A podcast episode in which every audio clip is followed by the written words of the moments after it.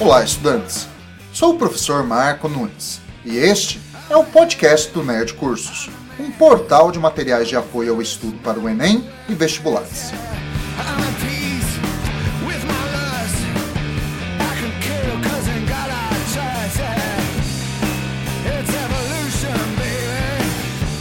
Neste episódio, tratarei novamente sobre a evolução dos seres vivos.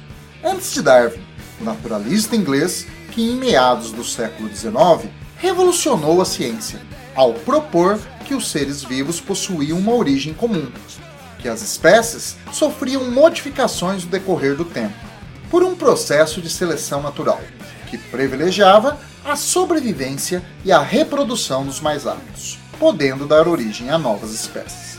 No podcast 9, tratei do assunto na visão de vários filósofos gregos. Neste episódio, vou dar um salto na linha do tempo, indo para os séculos 17 e 18, alguns anos antes do nascimento de Charles Darwin, para ver como o assunto estava sendo tratado. Pouco antes de Darwin ter nascido, predominava na cabeça das pessoas a ideia que o mundo natural tinha origem divina.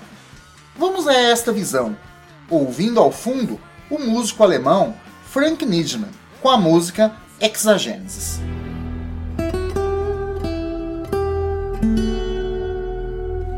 No começo, nada existia, a não ser Deus, que sempre existiu. A Terra era vazia e sem forma. Havia só a escuridão. Então Deus disse: haja luz. E a luz passou a existir. Deus chamou a luz de dia e a escuridão de noite. E houve noite e manhã no primeiro dia. No segundo dia, Deus criou as águas dos oceanos, mares e lagos sob o firmamento. E houve noite e manhã no segundo dia. No terceiro dia, Deus disse: haja uma parte seca de terra.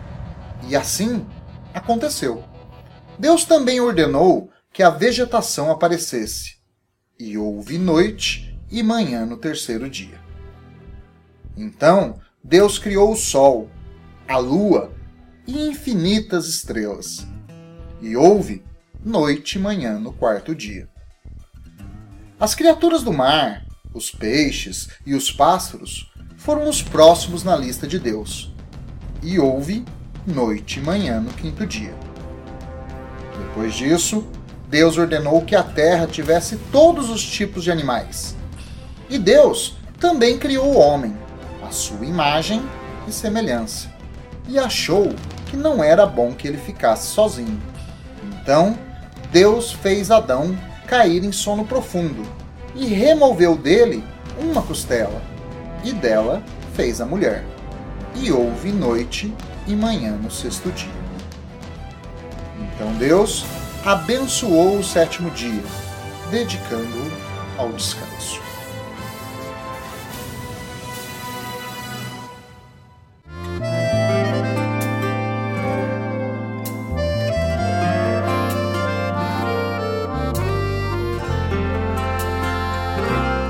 Deus que fez o céu, o rancho das estrelas, fez também o seresteiro para conversar com elas, fez a lua que prateia minha estrada de sorriso, e a serpente que expulsou mais de um milhão do paraíso. Foi Deus quem fez você. Foi Deus que fez o amor. Nascer a eternidade no momento de carinho. Fez até o anonimato dos afetos escondidos. E a saudade dos amores que já foram destruídos. Foi foi Deus, foi Deus que fez o vento sopra os teus cabelos. Foi Deus que fez o orvalho que molha o teu olhar, teu olhar.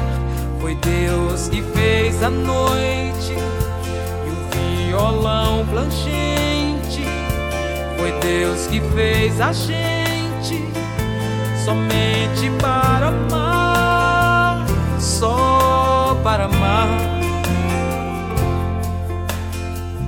Ouvimos a baiana Margarete Menezes interpretando Foi Deus que fez você. Agora, vamos ouvindo a música Our Destiny do compositor norueguês Thomas Bergensen.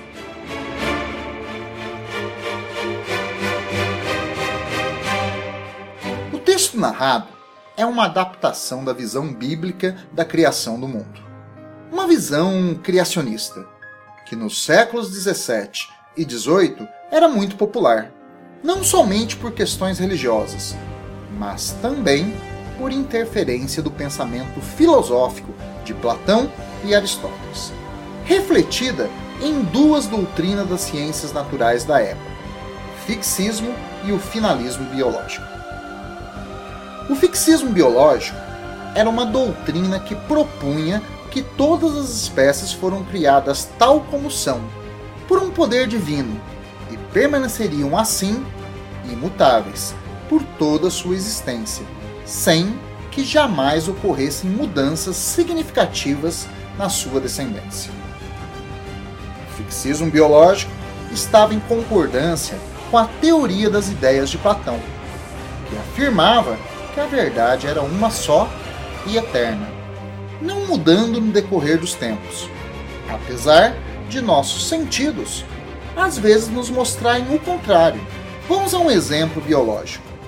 O homem observava no meio físico diversas formas de cavalos, mas essas variabilidades deveriam ser desprezadas, pois seriam uma ilusão dos sentidos, ou cópias imperfeitas das formas essenciais que existiriam em um plano não físico, o mundo perfeito das ideias.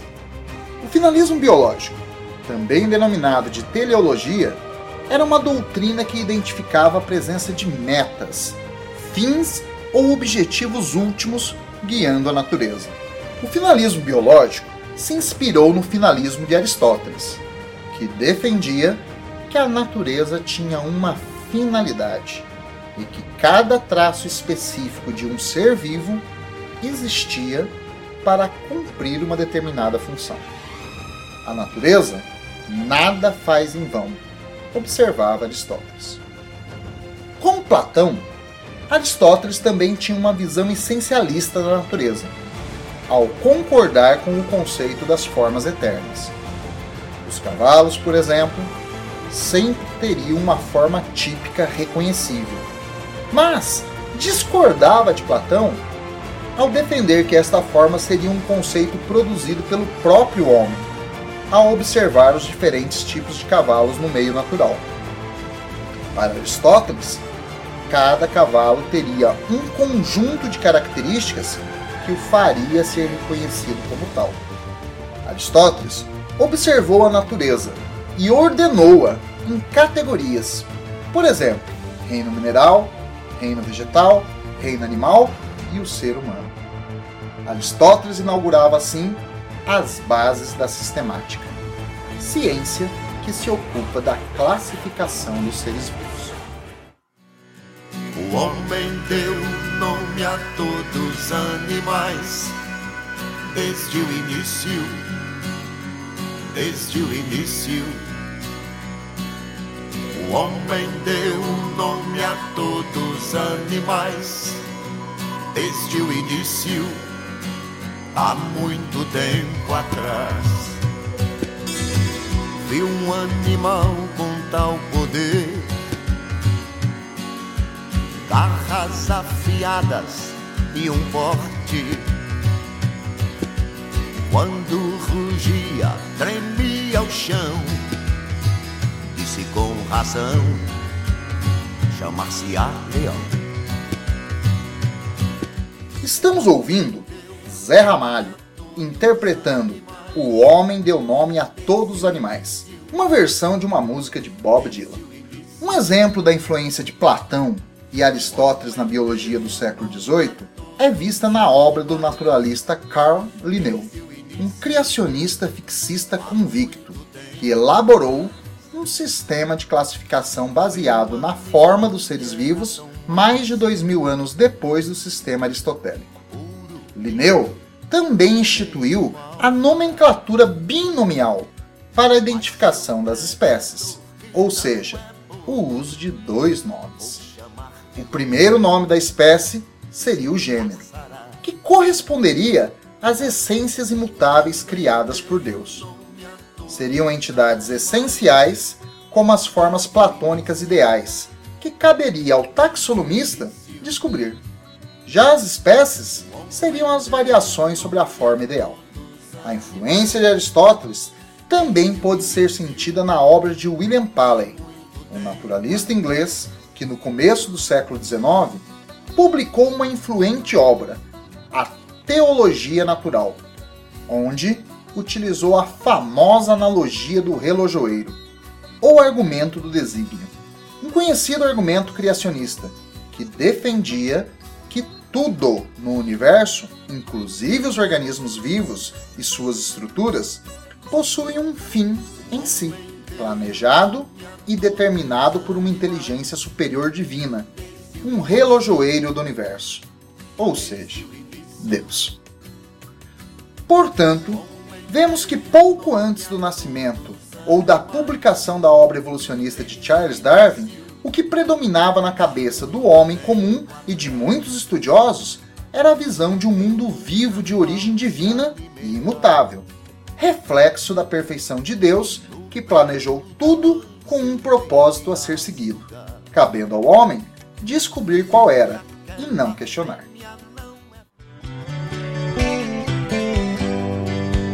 O grande mestre do céu, nosso Criador,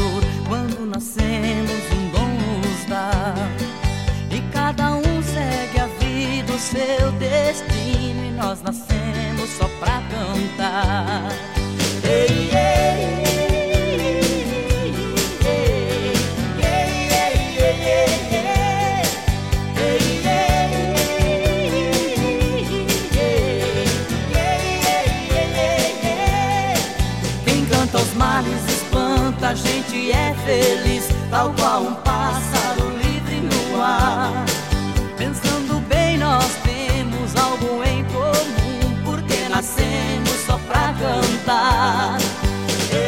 Ouvindo Nascemos para Cantar, de Chitãozinho e Chororó, o podcast acaba por aqui.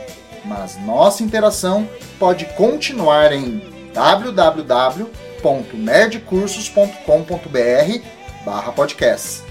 Lá tem o roteiro do programa, links e meios de alimentar o podcast com dúvidas e comentários, que podem dar origem a outros programas. Participaram deste episódio na abertura a banda Peer Jam, com a música Do The Evolution, Frank Nirjan, Margarete Menezes, Thomas Bergensen, Zé Ramalho, Chitãozinho Chororó e eu, professor Marco Nunes, que crio os meus podcasts com um claro propósito: ajudar na sua aprovação no Enem e vestibulares.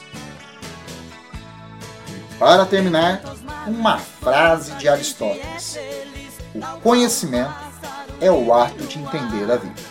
Pensando bem, nós temos algo em comum, porque nascemos só pra cantar.